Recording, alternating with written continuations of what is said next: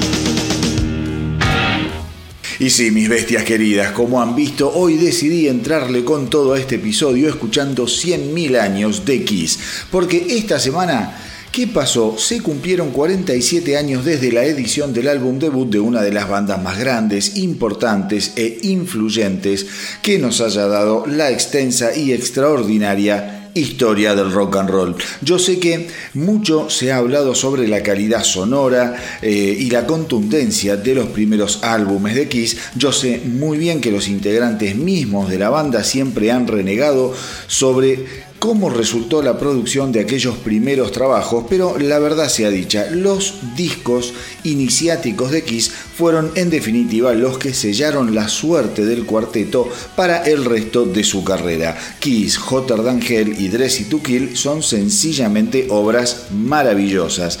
Es muy difícil encontrar muchas bandas que en sus tres primeros discos resuman una lista de tantas canciones inobjetables, pero no me quiero alejar del motivo de festejos, pitos y matracas que sonaron estos días al cumplirse otro aniversario del ingreso de Kiss a la historia grande del rock and roll. Piensen nada más que de los 10 temas que componen el disco, 7 fueron incluidos en el primer y excepcional álbum en vivo Kiss Alive. Estoy hablando de Strator, Nothing to Lose, Firehouse, Colgin, Deuce, 100.000 años que escuchamos recién y Black Diamond, todas canciones que aún hoy representan construcciones monolíticas dentro de la discografía quisera, himnos que a casi 50 años de su edición aún laten fuertemente en los corazones de aquellos que ya tenemos algunos años de andar pisando pollitos y escupiendo sangre. Pero cuando Kiss fue editado aquel 18 de febrero de 1974, nadie le prestó atención.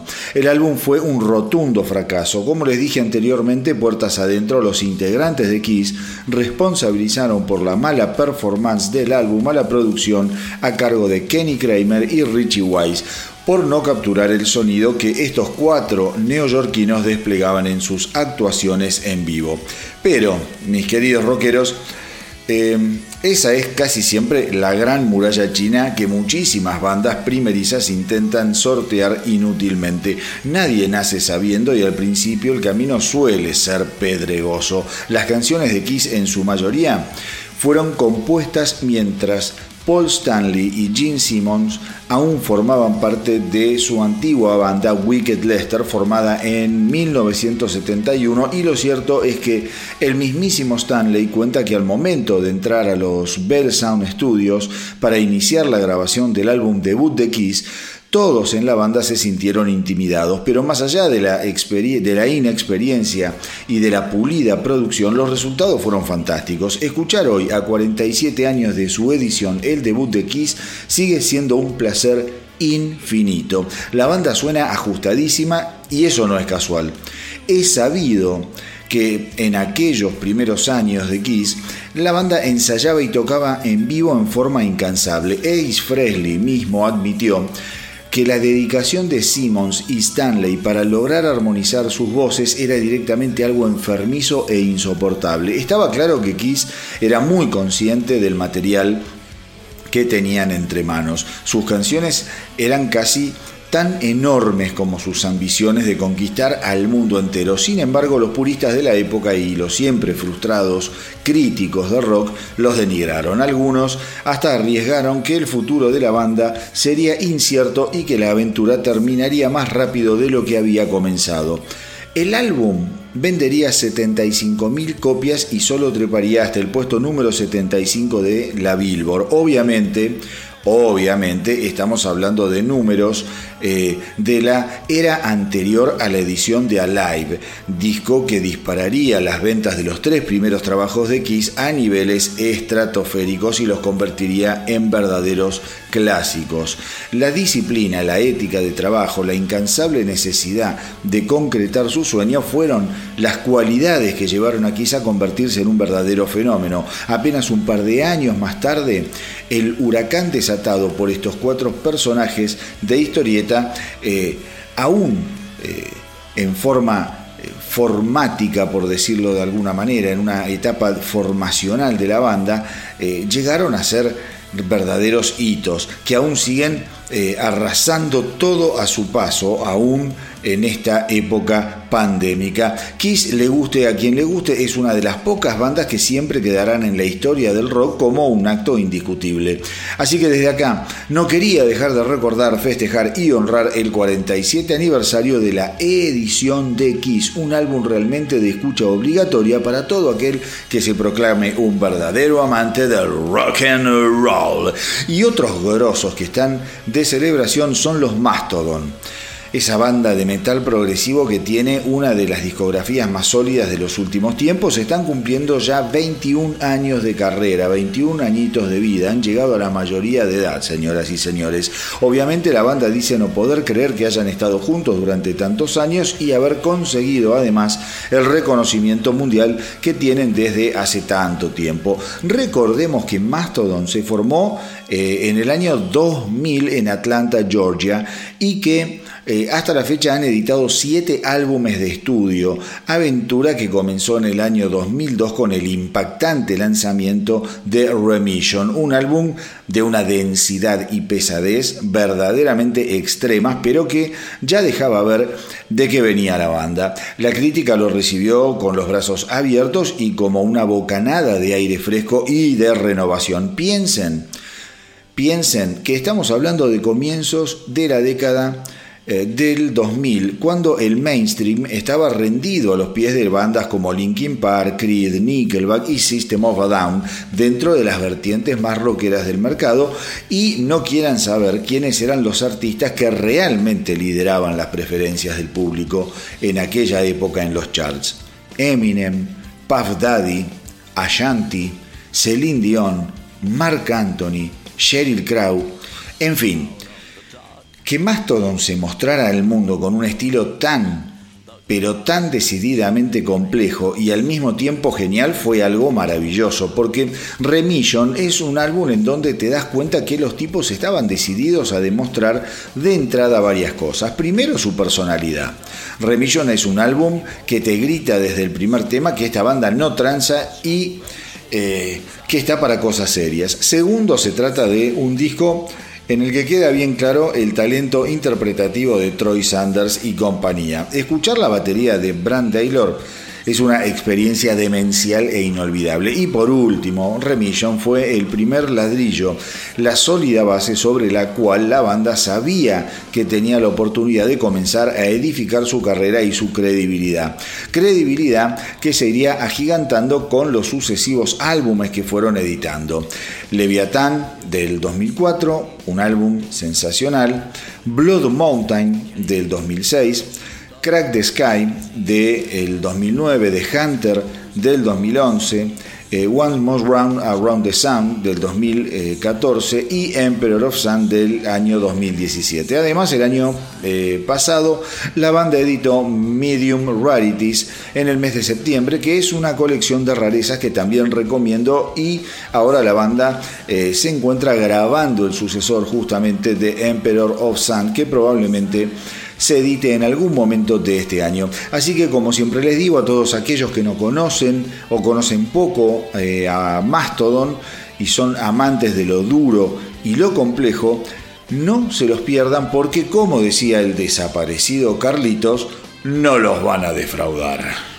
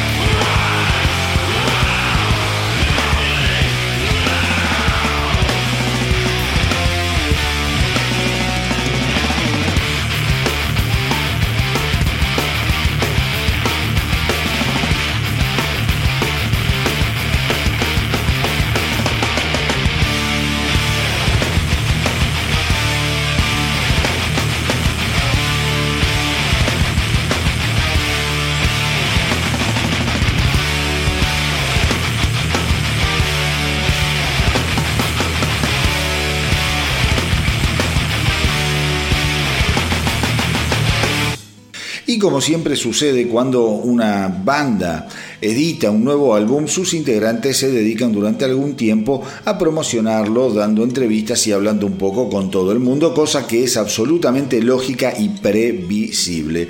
Como ya todos saben, los Foo Fighters editaron el muy buen Medicine at Midnight hace un par de semanas y es por ese motivo que Dave Grohl estuvo hablando en los últimos días. A ver, la verdad es que escuchar lo que tiene que decir sobre el álbum no me resulta a esta altura y con el trabajo editado algo demasiado interesante. Un álbum cuando se edita ya no se explica ni se justifica. El trabajo está ahí y lo único que hay que esperar es que los fans... Eh, y los curiosos le peguen una buena escuchada. Yo ya se los recomendé fuertemente, les dije que no dejen pasar el álbum y si quieren saber por qué, vayan y escuchen eh, Medicinal Midnight, que es verdaderamente sensacional, muy original, muy lindo álbum. Pero lo que sí me interesó son otras cosas que dijo el bueno de Dave Grohl sobre sus comienzos con Nirvana. Por ejemplo, aseguró que Kurt Cobain fue el compositor más grande de su generación y que cuando la banda editó Nevermind, ellos estaban todavía girando en una pequeña van, eh, en una pequeña camioneta, digo, eh, viendo cómo el álbum adquiría dimensiones épicas. Los shows comenzaron a ser más y más grandes y cada vez venía más gente a vernos. De hecho, la gente que quedaba afuera de los shows superaba en número a los que lograban entrar, dijo Grohl. Nos dábamos cuenta de que algo estaba sucediendo, pero ni loco suponíamos que se iba a convertir en algo tan gigantesco. Creo que ninguno de los tres lo estábamos esperando. Eh, cuando lo consultaron a Grohl eh, sobre el impacto que le produjo la muerte de Kurt Cobain, Grohl aseguró que se trató del más increíble desafío eh, de mi vida y de uno de los momentos más tristes también. Aún hoy me duele que Nirvana no esté acá para seguir haciendo música y ya ni siquiera me importaría que Nirvana siguiera junta. Lo peor de todo eh, es no tener a Kurt escribiendo canciones, porque está más que claro que él había sido bendecido con un don increíble. Fue el más grande compositor de nuestra generación y me siento muy orgulloso de haber sido su baterista y de haber tocado sus canciones cada noche. Y la verdad, mis queridos rockeros, es que el escupitajo que fue Nirvana todavía sigue goteando en la cara de todos los que allá por comienzos de los 90 un día nos despertamos para descubrir que entre nosotros había un álbum llamado Nevermind, una obra que quedará por siempre en los anales más grandes, influyentes y de quiebre de la historia del rock and roll.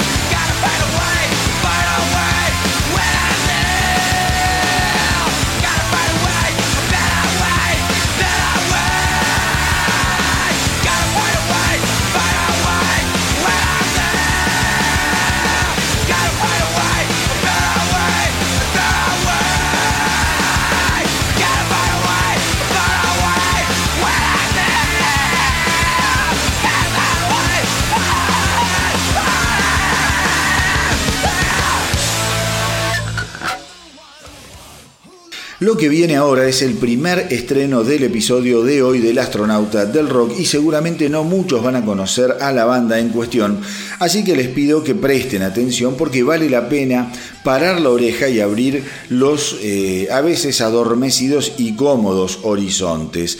La banda se llama Hail the Sun son de California y se formaron en el año 2009. Se trata de una banda compleja que anida en lo que se dio a conocer como el math rock o rock matemático, que es una vertiente del metal progresivo y que obviamente adquiere o toma su nombre fundamentalmente por la complejidad de los ritmos que utilizan en las canciones. La mayoría de las bandas de rock le meten muy pero muy duro, ya lo sabemos, al 4x4. En cambio, las bandas progresivas y eh, más aún las precursoras del math rock eh, se arriesgan con ritmos eh, mucho más complejos y con estructuras de esas que las escuchas y decís, hijo de mil puta, ¿cómo haces para tocar así? Y si para colmo tocas la batería, como es mi caso, pues bien, la frustración es enorme a nivel de querer amputarte las manos literalmente. Pero bueno, volviendo a Hail the Sun, la banda tiene un par de EPs editados, además de cuatro álbumes de estudio y actualmente están por editar su nuevo trabajo New Age Filth, del que esta semana ya adelantaron el tremendo simple Parasitic Cleans. Eh, lo interesante de Hail the Sun es escuchar la evolución que lograron disco tras disco, más que nada a nivel eh, sonoro. Poe, Right in the Kisser, que es el primer álbum de Hail the Sun de 2010, tiene grandes canciones pero está pésimamente grabado. Bien producido este disco aún hoy sería un clásico y a mi humilde entender deberían regrabarlo sin lugar a dudas. Em, el sonido de la batería en Poe Right in the Kisser es de juguete, una cosa increíble, ya que el baterista de Hail the Sun, Donovan Melero, Además es el líder y el cantante de la banda. Ya en el 2014 con Wake la cosa cambia, acá eh, suenan como debe sonar eh, una buena banda y las canciones se lucen como estrellas explotando en el oscuro firmamento universal. Por favor, no se pierdan este álbum, Wake del 2014 de Hail the Sun. Lo mismo pasa con eh, Culture Scars del 2016, un álbum con canciones realmente deslumbrantes. Poca gente compone poca gente compone temas como Body Damage o eh, Words of Gratitude, que son las dos caras opuestas de una moneda de oro. Son dos temas fantásticos. En Mental Knife del 2018 eh, que es otra obra súper original y ecléctica, eh, les aseguro que hay canciones que están repletas de matices. Digo, ¿por qué me tomo el tiempo de hablar, escuchar y contarles sobre bandas como Hail the Sun que andan por ahí bollando en alta mar sin todavía ver la luz del faro que los acerque a tierra? Justamente eh, por eso que les decía antes, tenemos que aprender a mirar más allá del próximo paso, levantar la vista y darles una oportunidad a lo que lentamente pero en forma constante nos trae la marea. Yo sé que las olas, las olas suelen arrastrar mucha basura a la orilla, pero cada tanto, cada tanto nos sorprenden con algún tesoro.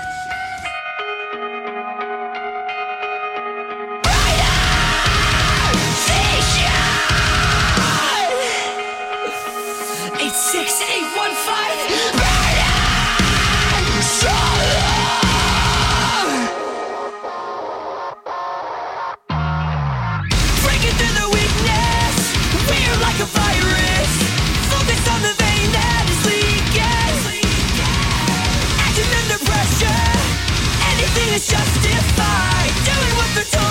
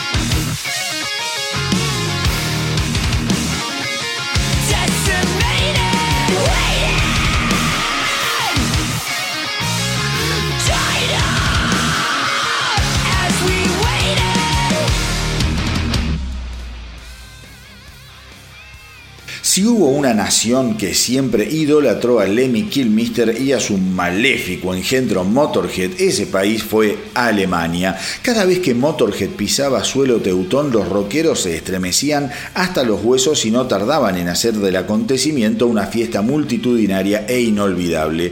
Y eso fue lo que sucedió el 5 de diciembre del 2012 en el velódromo de Berlín, cuando Lemmy y sus huestes hicieron delirar a 12.000 fans durante lo que fue la gira Kings of the Road. Y gracias a Dios, aquel show fue grabado y el próximo 23 de abril será finalmente editado bajo el nombre de Louder Than Noise Live in Berlin, en formato de CD, DVD, vinilo y en una edición limitada tipo boxed. El álbum registró la atómica polvadera desatada por la furia de Lemmy, Phil Campbell y Mikey D a lo largo de un setlist endemoniado en donde nos vamos a cruzar con esos clavos oxidados que son Stay Clean, Damage Case, eh, Metropolis, Kill by Dead y obviamente Ace of Spades, entre otro puñado de genialidades. Y como siempre, acá en el Astronauta del Rock ya tenemos el primer adelanto de Louder Than Noise Live in Berlin para empezar a disfrutar de lo que seguramente será una edición histórica para toda la moneda nada eh, fanática de Motorhead dentro de la cual orgullosamente me incluyo y a la cual pertenezco. Así que vamos entonces con Over the Top. This one is dedicated to Phil Campbell and me. It's called Over the Top.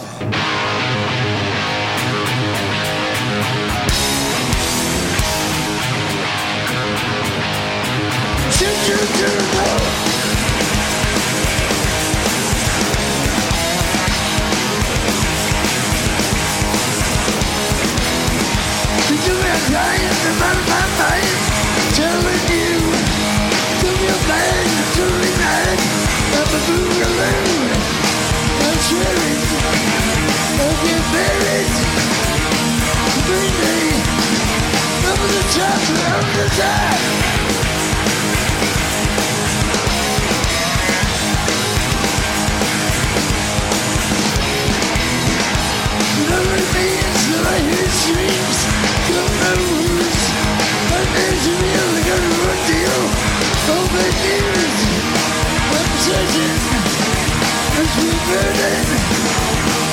Lead me, over the top, over the top.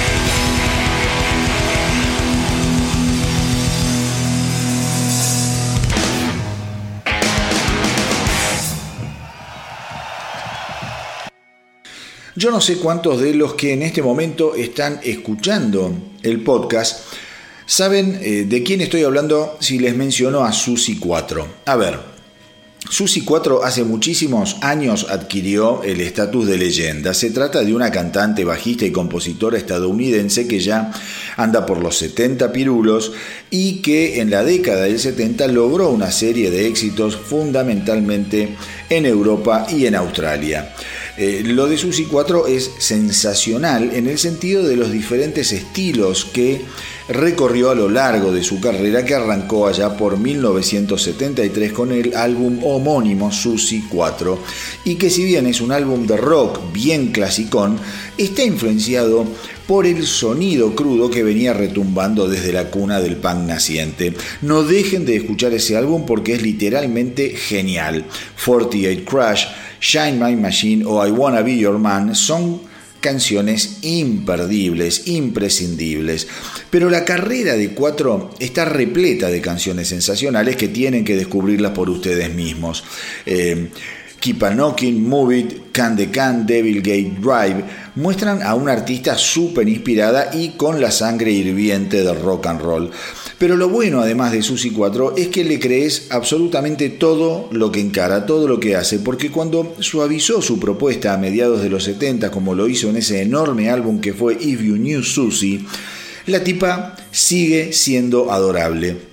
Y está claro que 4 supo siempre eh, el lugar fundamental que ocupó desde el momento en que mostró la cara. Ha recibido innumerables premios y reconocimientos de la industria como compositora y ella misma eh, en una oportunidad dijo, hasta que aparecí yo, las mujeres no tenían un lugar en el rock. Estaba Grace Lee y algunas otras, pero ninguna hacía lo que hice yo.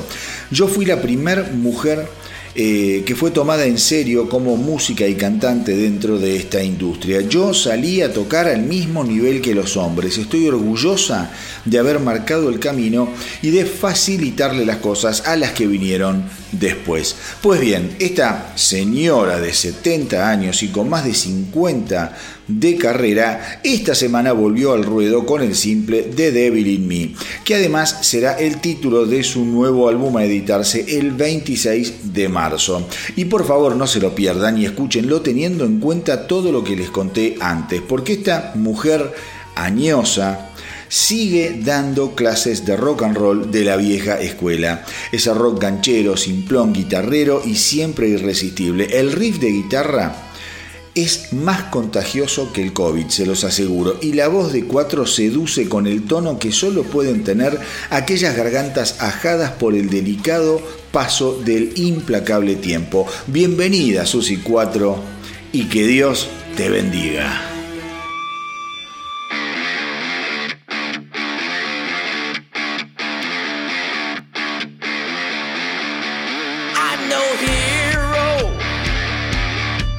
on my soul. I made mistakes. I've been down that black hole.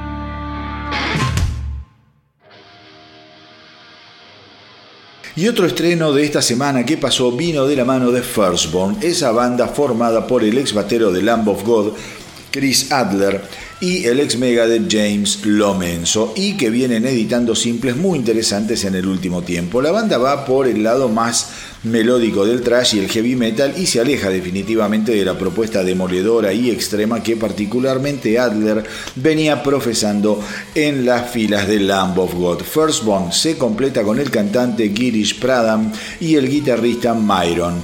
Y lo que les puedo asegurar es que cada canción es un despliegue de maestría técnica que seguramente se verá plasmada en un muy buen álbum en el futuro. La banda ya cuenta con un EP eh, e en su haber, Firstborn del año 2020, que le sirvió como una sorprendente carta de presentación. Y esta semana, como les contaba, la banda volvió a pegar fuerte con la edición del simple Morning Star, que obviamente y como corresponde vamos a escuchar en este preciso instante.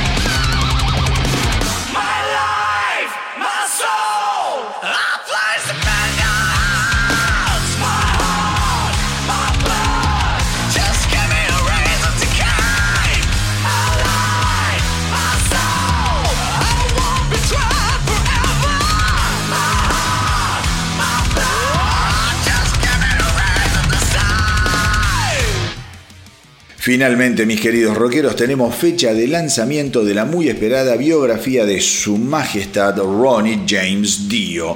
Eh, Rainbow in the Dark, de Autobiography, será editada el próximo 27 de julio y personalmente me muero de ganas de tenerla en mis manos, porque esta biografía tiene la particularidad de haber sido comenzada por el propio Dio, que lamentablemente no pudo concluirla debido a su fallecimiento temprano allá por el año 2010. El libro va a recorrer el impresionante camino de este músico inigualable que llegó a lo más alto del Olimpo del rock gracias a liderar bandas como Rainbow y Black Sabbath, nada más ni nada menos, y a su espectacular carrera solista repleta de álbumes fundamentales, aunque muchas veces subvaluados.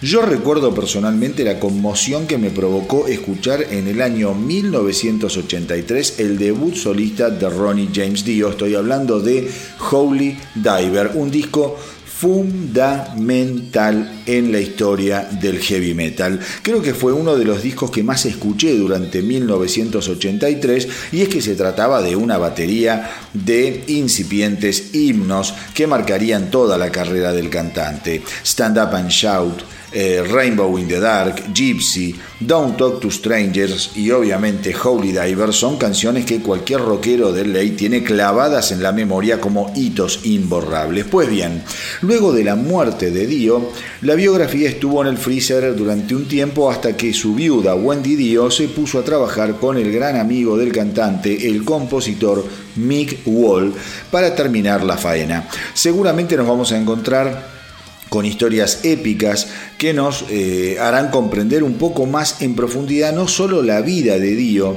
eh, sino también las distintas dinámicas de trabajo de los proyectos en los que estuvo involucrado, desde aquel iniciático Elf hasta sus últimos días eh, como miembro de la realeza del heavy metal.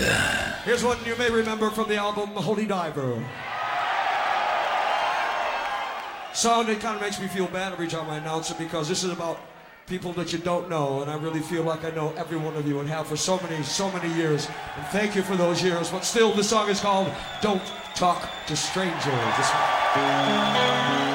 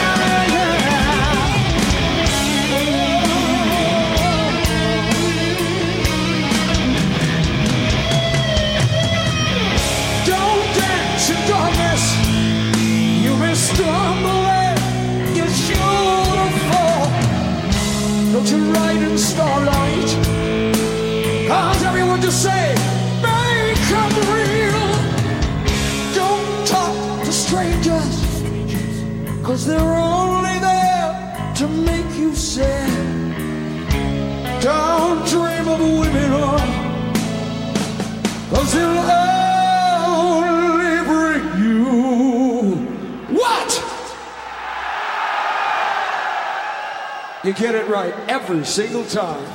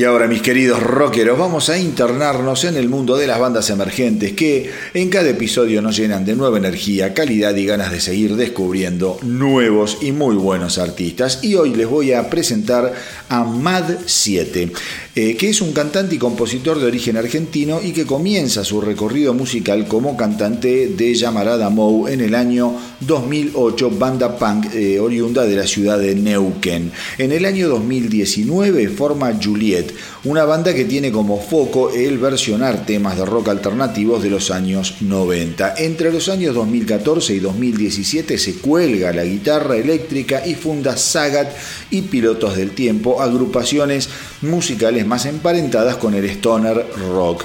Desde 2016 forma parte de Banda Balcant, banda enmascarada en bases gitanas. En septiembre de 2019 lanza finalmente su proyecto solista Mad 7, acompañado por Gastón Flores en la producción musical, eh, en el que incursionan en la música electrónica, trap, trip hop, avant-garde, jungle, en fin. El EP debut homónimo está disponible en todas las plataformas digitales, lo pueden encontrar en Spotify, Deezer, Amazon Music, Apple Music, SoundCloud y eh, Bandcamp, entre otras. A ver, esto que les acabo de leer es básicamente la gacetilla de prensa de Mat 7 eh, o del camino eh, que decantó en lo que hoy es el proyecto MAD 7. Lo que yo les puedo decir, lo que les puedo agregar después de escuchar la propuesta es que se trata de algo realmente distinto. Yo lo definiría algo así como eh, un enigma rock. Lo genial de Mat 7 es que logra transmitir densidad y cuando la densidad está bien elaborada musicalmente es una de las experiencias más interesantes en las cuales uno puede internarse. Escuchar el tema quebrado es fundamental para entender lo que estoy diciendo. La densidad se convierte en riesgo, en locura, en incertidumbre. Me pareció increíble. Esta noche, tema del que hay video disponible, ya se los adelanto, resulta más amigable, pero sigue siendo sumamente original con una percusión y unas bases eh, y frases de teclados que conmueve. Digo, eh, hay mucha musicalidad, variaciones, climas y sin embargo todo se entreteje muy pero muy naturalmente, cosa que me encantó. Finalmente, el EP también trae la canción No tan extraños, una canción que es maravillosa, más rítmica y dueña de una ensombrecedora seducción que por momentos me dio la impresión de estar escuchando al virus maduro que el destino nos privó de disfrutar. Colchones de teclados que van y vienen como si las olas estuvieran suspirando mientras Mat 7 te repite que todo está muy bien sin llegar a convencerte del todo. Y eso es lo que me gustó de Mat 7, esa ambigüedad de sensaciones que despiertan sus canciones. Y alcanzar la fibra de las sensaciones del que escucha es quizá una de las tareas más difíciles que pueda conseguir un artista. Así que felicitaciones Bienvenido Mat 7 al universo del astronauta del rock y ojalá sigan trabajando y generando más racimos de canciones hermosas.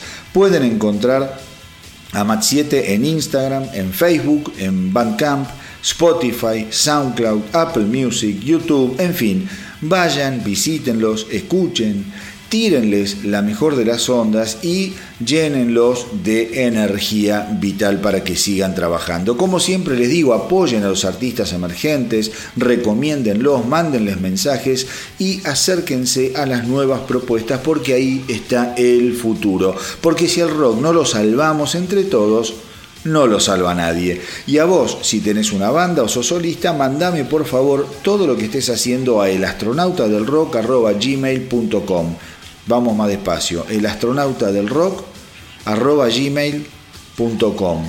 Y desde acá les voy a dar una mano a todos en lo que estén queriendo difundir. Y ahora sí, los dejo con Match 7 y no tan extraños.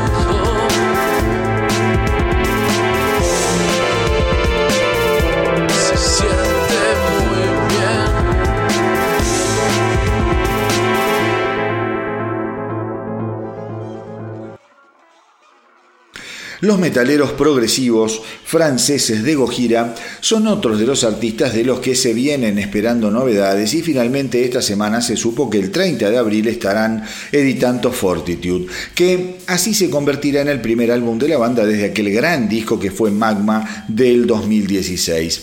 Gojira es una de esas bandas que vienen creciendo álbum tras álbum con una propuesta bien pero bien al palo, dura, sin concesiones y apoyada en una serie de canciones arrasadoras.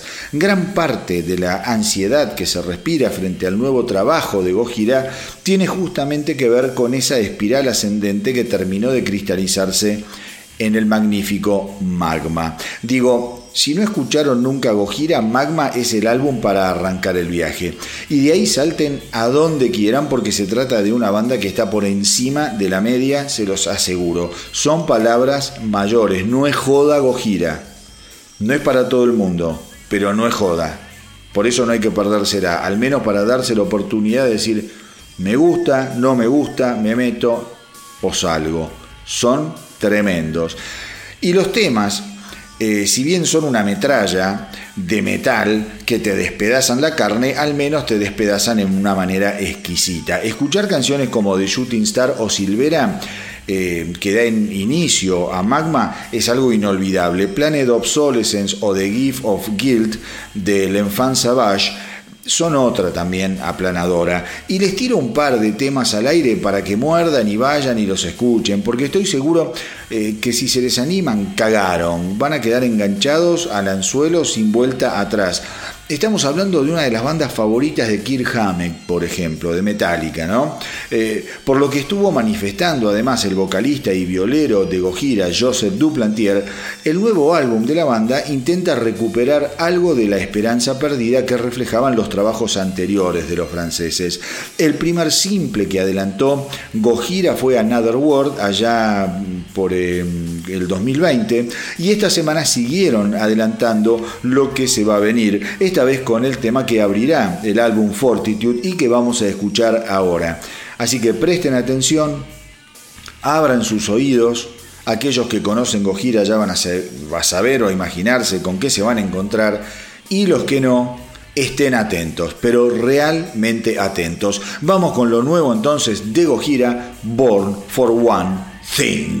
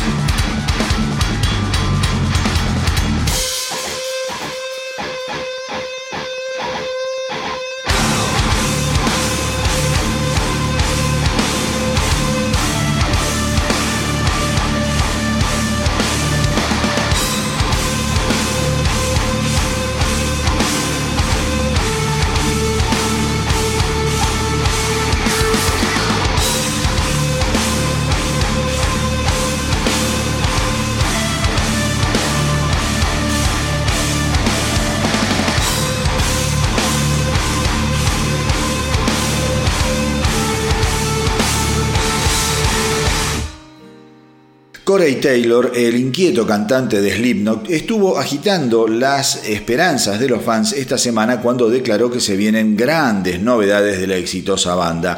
En principio tenemos una gira por América agendada para fines de septiembre y por ahora nada hace prever que eso cambie, dijo Taylor. Hablo con los promotores de Live Nation todas las semanas y por ahora todo sigue en pie. Estamos atentos a lo que suceda en cada estado del país y a medida que pasen los meses veremos si podemos finalmente salir a girar. Por otro lado, lo único que puedo adelantar es que estamos cocinando algo realmente grande. No puedo entrar en detalles, pero quizá el próximo mes sepan algo más de lo que estamos tramando. Estas declaraciones justamente llegan eh, unos meses después de que Taylor confirmara la intención de Slipknot de editar un nuevo álbum en el 2021. We Are Not Your Kind, editado en el 2019, fue disco de oro, vendiendo algo así como 120.000 unidades en los Estados Unidos en su primer semana y aterrizando en el puesto número uno de la Billboard. Un disco intensísimo y con una energía digna de un shock eléctrico. Dios quiera que de a poco las restricciones pandémicas se vayan relajando gracias a la vacunación y que los artistas y los fans vuelvan a verse las caras. Actualmente, estuve leyendo hace poquito, en algunas ciudades como Nueva York se está pensando que eh, a partir de marzo vuelvan los espectáculos, pero solo con un 10% de la concurrencia habitual y eso la verdad es que no es nada. Y cuando digo nada me refiero a eso. Un show, un espectáculo, lo que sea, no es viable con solo un 10% de la capacidad ocupada. Gran parte de las manifestaciones culturales gregarias de la humanidad se están muriendo literalmente. De hecho, ayer eh, leí la noticia de que el Hellfest del 2021 ya se reprogramó eh, para el 2022. El Hellfest, para aquellos que no lo saben, es el show más grande, el festival más grande de rock extremo, de rock pesado, de heavy, que se realiza en Francia. ¿Y por qué lo tuvieron que posponer? Bueno, pues justamente porque las autoridades sanitarias del país le habían dado el ok al festival, pero solo si concurrían 5.000 personas. Y estamos hablando de un show que lleva más de 100.000 personas año tras año. Digo, es absolutamente inviable, nadie puede resistir el embate de semejante eh, pandemia y de semejante parate en el mundo de la música. No sé ni cómo eh, ni cuándo estaremos de vuelta habitando este planeta con normalidad, pero esperemos que sea cuanto antes, porque de otro modo experiencias irreemplazables como los shows en vivo serán más temprano que tarde un simple y triste recuerdo del pasado.